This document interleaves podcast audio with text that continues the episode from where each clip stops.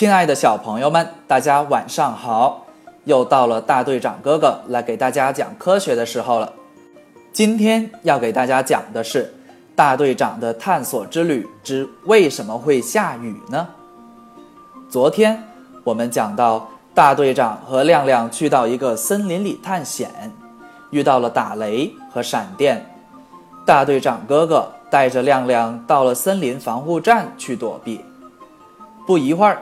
就下起了瓢泼大雨，亮亮很无聊，坐在地上，嘴巴一直在念叨奶奶教给他的口令：勺子挖挖天，云彩去南山，南山下大雨，这里好晴天。大队长在一旁坐着，看着亮亮这个样子，笑着告诉亮亮：下雨跟闪电和打雷一样，是自然现象。你这样念口诀是没有用的。亮亮一脸迷茫地抬起头，看着大队长。大队长接着说道：“亮亮，你看看天上的乌云，你觉得它们是怎么形成的呢？”亮亮抬起头看了看，发现天空已经是灰茫茫的一片了。想了想，回答道：“我记得书上讲过，云是由水组成的。”是的，亮亮说的对，云是由水滴和冰块组成的。当水滴和冰块越积越多的时候，天空就承受不住了，它们就会落到地面。像我们现在看到的下雨，就是这样形成的。大队长耐心地解释道。亮亮起了兴趣，又继续追问：“哦，原来是这样子呀。”不过，水是怎么到天空上去的呢？你看，雨下下来之后，一部分会渗透到土里，一部分会流入江河或海里。而出太阳时，这些水就又可以变成水蒸气，飘到空中化为云朵。云朵里的水累积到一定程度，就又变成雨下下来了。这样。就形成了一个循环。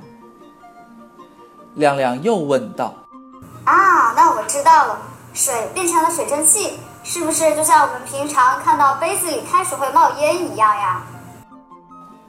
聪明，观察的真仔细，就是这个样子。大队长给亮亮竖起了大拇指。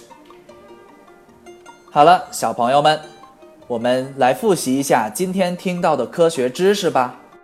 水是可以变成水蒸气的，可以飘到空中去。当天空中的水滴和冰块越来越多的时候，天空就会承受不住，这时水滴和冰块就会落下来到地面，这样就形成了下雨的这个现象。好了，小朋友们，听完了故事，大队长要开始提问喽。今天大队长请小朋友们认识一下下面几个下雨天气的标识，请小朋友们分别说出 A、B、C 三个图，哪个代表小雨，哪个代表中雨，哪个代表暴雨。关注“宝贝就是爱科学”微信公众号，直接语音回复问题答案，来参与大队长哥哥和亮亮小朋友的探索之旅。大队长哥哥将在第二天。从回答最棒的小朋友中抽取一位，赠送一份神秘礼物哦！不知道怎么操作的小朋友，记得去找爸爸妈妈帮忙哟。